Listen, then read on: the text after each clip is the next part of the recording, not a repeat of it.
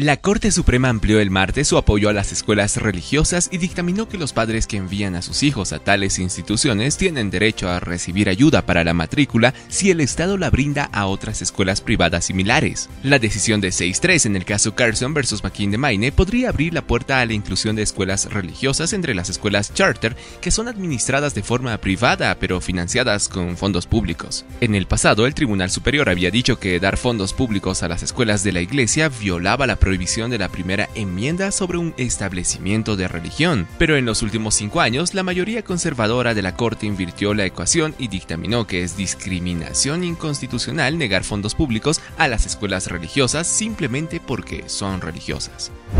El presidente Joe Biden está considerando respaldar un plan para enviar tarjetas de reembolso de gasolina a los estadounidenses para ayudar a combatir los altos precios en las gasolineras. Aunque la Casa Blanca ha minimizado previamente la posibilidad de un programa de este tipo porque sería difícil de administrar, Biden dijo a los periodistas el lunes que el plan no se ha descartado. También dijo que planea decidir si apoya una suspensión temporal del impuesto federal a la gasolina. Tal pausa en el impuesto federal de 18,3 centavos por galón requeriría que el Congreso actúe, y hasta ahora ha habido poca aceptación entre los legisladores sobre la idea. Mientras tanto, a pesar de los altos precios de la gasolina y la perspectiva de una recesión inminente, los estadounidenses están en camino de establecer un récord de viaje por carretera para el 4 de julio, predice AAA. Aproximadamente 42 millones de estadounidenses más que nunca realizarán un viaje por carretera de 50 millas o más durante el fin de semana festivo, dijo el grupo automotriz. Las tropas ucranianas están resistiendo una fuerte ofensiva rusa en la ciudad de Severodonetsk y sus alrededores en la región de Luhansk, a pesar del continuo bombardeo desde varias direcciones, según el ejército ucraniano. Las fuerzas rusas han tratado de llevar a cabo operaciones ofensivas al amparo de fuertes bombardeos, dijo el jefe de la Administración Militar Regional de Luhansk, pero tienen problemas para desalojar a la decidida resistencia ucraniana. Las autoridades dicen que las fuerzas rusas están logrando avances modestos y han recurrido a una táctica principal, disparar a todas y cada una de las posiciones ucranianas para no dejar nada en pie que pueda ser defendido. Por separado, el presidente de Ucrania, Volodymyr Zelensky, dijo el lunes que Ucrania está avanzando en el camino para convertirse en parte de la Unión Europea. La Unión Europea está decidiendo esta semana si el país debe ser considerado formalmente para el estatus de candidato.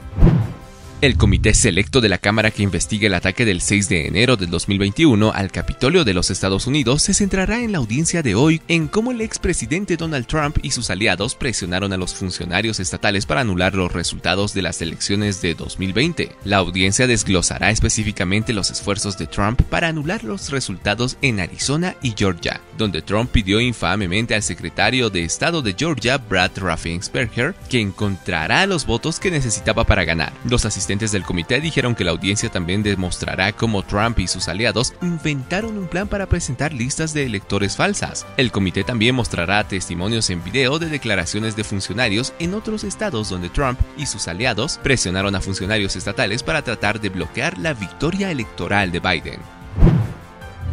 Las vacunas COVID-19 para niños menores de 5 años se lanzarán esta semana luego de ser una aprobación reciente de la FDA y los CDC. Los datos de seguridad de Moderna y Pfizer encontraron que los posibles efectos secundarios eran en su mayoría leves y de corta duración. Los efectos secundarios más comunes incluyen dolor en el lugar de la inyección y a veces hinchazón o enrojecimiento. En cuanto a los síntomas sistémicos o generalizados, los más comunes fueron fatiga o somnolencia. Algunos niños tenían irritabilidad o pérdida de apetito dolor de cabeza, dolor o malestar abdominal, ganglios linfáticos agrandados, diarrea leve o vómitos, pero todos mejoraron rápidamente, mostraron los datos.